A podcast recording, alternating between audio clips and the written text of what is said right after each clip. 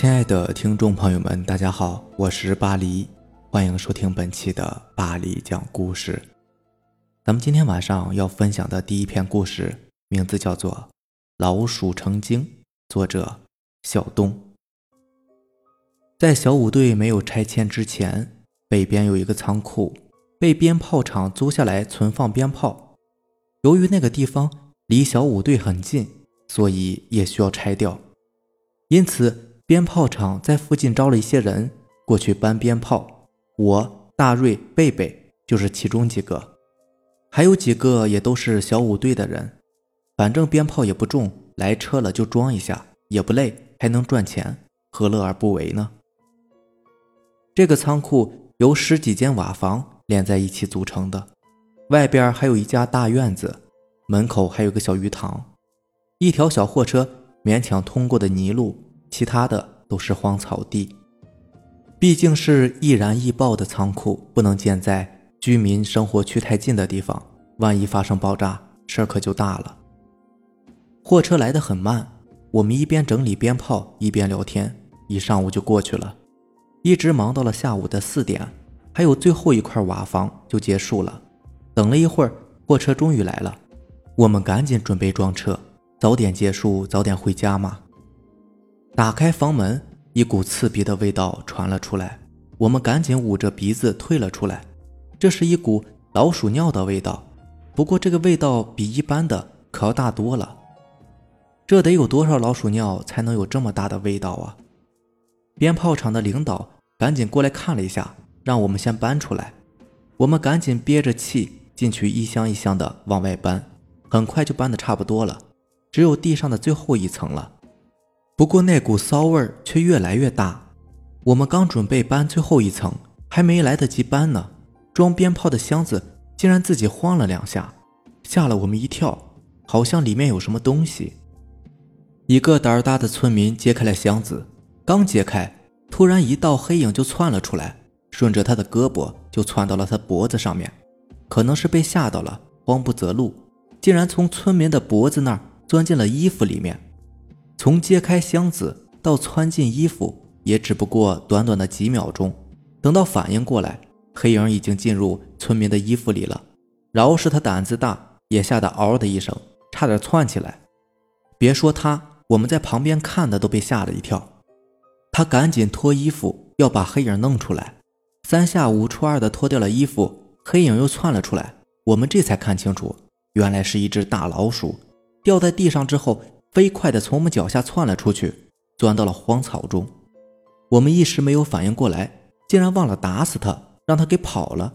那个村民也松了一口气，好在是虚惊一场。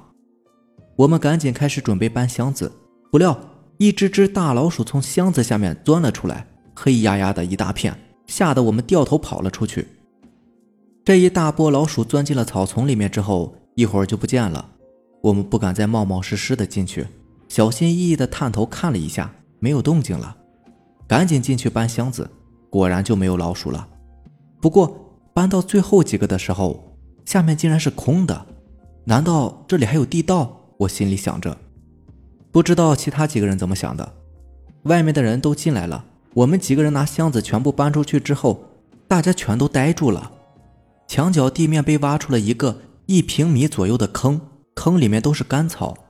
让人吃惊的是，干草堆里边趴着三只大老鼠，每一只都有小猫咪那么大，其中有两只更是大着肚子，貌似是怀着小老鼠。还有一只大老鼠，估计是他们的丈夫，一双小眼睛紧紧地盯着我们，一副谁敢靠近我就咬死谁的架势。先前那个胆儿大的村民一脸震惊地感叹了一句：“我勒个乖乖，这是要成精的架势啊！”我们都赞同他的想法，大瑞也不知怎么想的，竟然冒出来一句：“哎，当老鼠可真好啊，可以一夫多妻啊！”我们大家一起诧异的看着他，大瑞这才反应过来，夸张的来一句：“我靠，这么大！”大家纷纷对大瑞投去了鄙视的目光。吱吱吱，老鼠的叫声吸引了我们，估计是我们忽略它，让它很不爽吧。可是这老鼠在这儿，这可怎么办呢？反正已经搬完了，回去吧。有人提议说：“我们大多数都是同意的。正准备回去呢，其中一个村民就说了：“这老鼠也不是什么好东西，不如砸死它，免得它以后祸害我们粮食。你看那两只肚子鼓鼓的，不知道要生多少小老鼠呢。”大家一听，又停了下来。有人就说了：“这么大的老鼠都要成精了，还是别惹了吧，小心惹祸上身呢。”大家一想也是，就准备走了。可是现在想走，可就不容易了。屋子外边的杂草丛里，数不清的老鼠让人看得眼花缭乱。那一只只的老鼠在荒草丛里边窜动着，荒草沙沙的响着。奇怪的是，老鼠并没有吱吱的叫。而此时，屋里的大老鼠仿佛知道有救兵一般，那看向我们的眼神中竟然带有一丝戏谑的神色。这他妈的还真成精了！老鼠怕什么？砸死他们！还没等我们劝阻。那说话的村民随手拿起一块石头，就砸到了荒草丛中。完了，我心里哀叹一声。果然，一块石头砸出去之后，吱吱吱的老鼠叫声连成了一片，那声音都赶上飞机从高空飞过的声音了。听到这声音，让人心烦意乱。那个砸石头的村民又捡起块石头，竟然要砸那三只大老鼠。哎，等等，不要！我还没有喊完。石头便准确地砸在了一只大的母老鼠的肚子上，几声惨叫过后，那只母老鼠竟然死了。这下可捅了马蜂窝了，老鼠群一下子冲了上来，跑啊！贝贝大喊：“我们一起跟着跑！”你可曾见过一群大老爷们被无数的老鼠追得玩命似的跑？我一边在心里咒骂着那个村民，一边玩命的跑着。真是不怕神一样的对手，就怕猪一样的队友啊！身后传来一声惨叫，落后的一个村民被老鼠咬了。不过好在，只要一直跑，老鼠也奈何不得，最多咬到一点皮。不过我们毕竟体力有限啊，这些老鼠也真是的，谁砸的你咬谁呀？我可是无辜的，我是良民呐。不过老鼠群可不会听我的解释。前边有群大鹅，我往那边跑。有人提醒道：“大鹅虽然吃素，但是驱赶老鼠、黄狼子那还是把好手。”我们有了目标，赶紧往鹅群那边跑去。我发誓，自从不上学以后，我从来没有这么剧烈的活动过。关键是，我还没有掉队，自己都佩服我自己。费了九牛二虎之力，眼看着就要被追上了，我们终于接近了鹅群，并且超了过去。鹅群一开始被我们吓了一跳，随后便注意到了后方的鼠群，两方瞬间就掐在了一起。平时胆小的老鼠，这次分外的汹涌，毫不退缩。面对着大鹅，也敢红着眼睛上去咬两口。而大鹅对于老鼠的挑衅，也是格外的愤怒。总之，战况十分惨烈。我们跑在前面，只听到后面全都是老鼠和大鹅的惨叫声。最终，我们终于是平安的回到家了。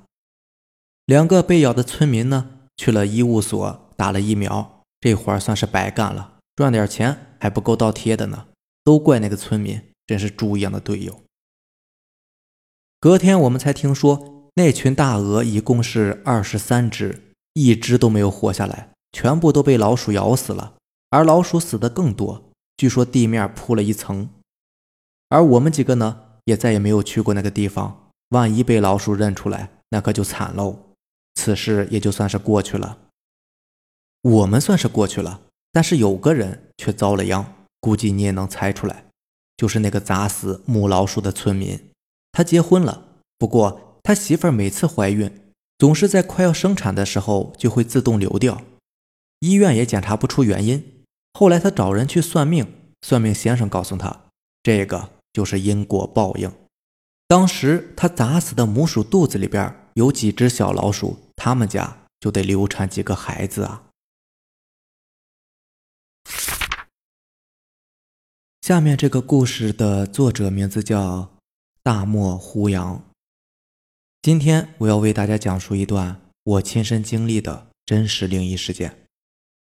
事件发生在二十七年前，那年我和我弟弟刚好十七岁。哦，对了，还有我和我弟弟是双胞胎，而且是同一个学校、同一个班的。记得那年刚好是快要入冬的季节，由于我家地处和田。而且新疆到了冬天比较寒冷，每家每户都会在这个时候开始挖菜窖，准备用来储存蔬菜和瓜果，过冬时好食用。当时因为我们的父母都在昆仑山上的布雅劳改支队工作，很难有时间回家。再说奶奶年纪也大了，所以生活起居基本都是我们自己打理。日子虽然艰苦，但是很快乐。那是几月几号，我已经记不太清楚了，只记得那天下午，我和我弟弟放学回家，我们互相分担些家务，我来做饭，他来挖菜窖，我们各自忙活着。过了没多久，院子里的菜窖快挖到一个人身高的时候，我弟弟扒拉着从土里边拿出一块白色的骨头，在院子里边喊我。我赶忙跑到院子里问他：“喊我什么事儿啊？”他拿着那块骨头，坏笑着让我猜猜这是什么。当时我也没有怎么考虑，就拿了过来，看了看后回答他说：“不就是块骨头吗？反正就是块肉骨头就是。”说完。我随手就把骨头扔到了柴房屋顶上去了。这时他又坏笑着对我说：“那是一块死人骨头。”听完我愣了愣，回答他说：“你少骗人了，什么死人骨头啊？净胡说八道，那肯定是羊肉骨头。”可他还是一本正经的对我说：“那真的是一块死人骨头。”我看了他一眼，没有继续再搭理他，就独自回屋继续做饭去了。吃过晚饭，我们各自做完自己的作业。看看这时天色已经很晚了，我说：“不早了，我们快点睡觉吧，明天还得早起上学呢。”说到睡觉，我来简单的描述一下我家的房子。我们的家呢是直筒的里外两间平房，里屋大一点，外屋小一点。我和我弟都睡在外屋，里屋我奶奶一个人睡。外屋的床是双层的。下面睡两个人，上面还可以睡一个。床头靠里屋的墙，床头右边是去里屋的门，床左边也靠墙，床尾正对着窗子，窗外面就是院子，院台下方就是刚挖的菜窖。床尾的右边是去院子的门。我和弟弟都睡在下面，我靠在墙这边，他睡在外边。做饭吃饭也都在外屋，外屋的摆设基本就是这些。没有别的了。一晚上的时间好像很短，刚刚躺下，一睁开眼，天就亮了。我赶忙起床洗脸刷牙。奶奶一早已经弄好了早饭，吃完早饭我们就得往学校赶去。可是我却发现我弟弟有点不对头，他怎么还躺在床上不起来？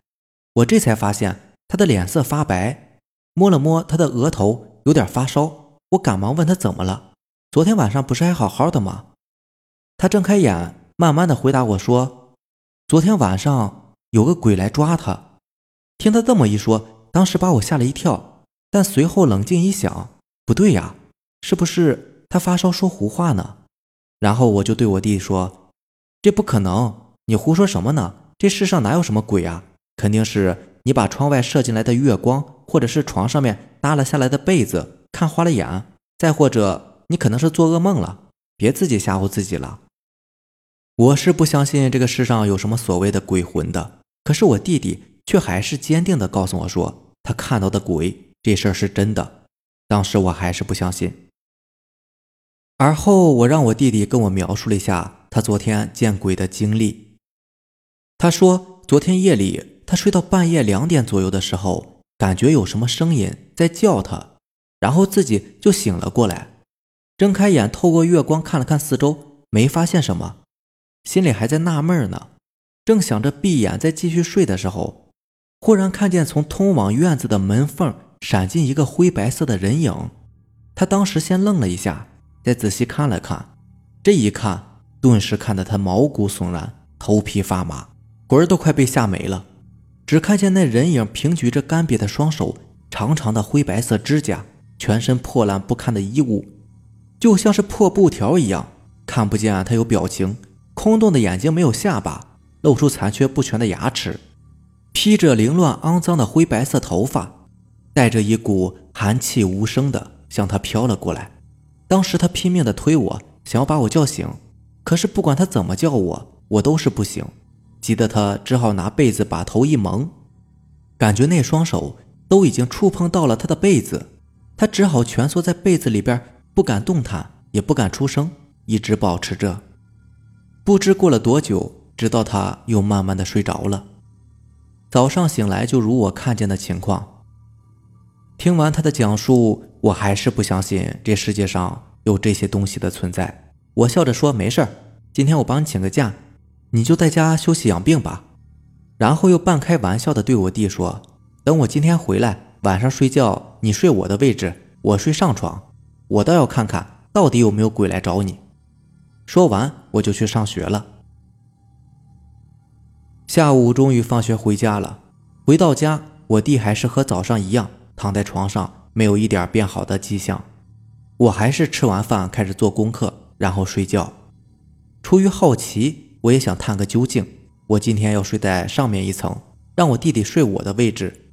临睡之前，我从书包里边拿出我自己做的飞镖，我用飞镖在离床大约有一米的地方画了一根线，一直画到了墙头。我那天是头冲着床尾，正对着窗子睡的，向外一望就可以看见院子里边的菜窖。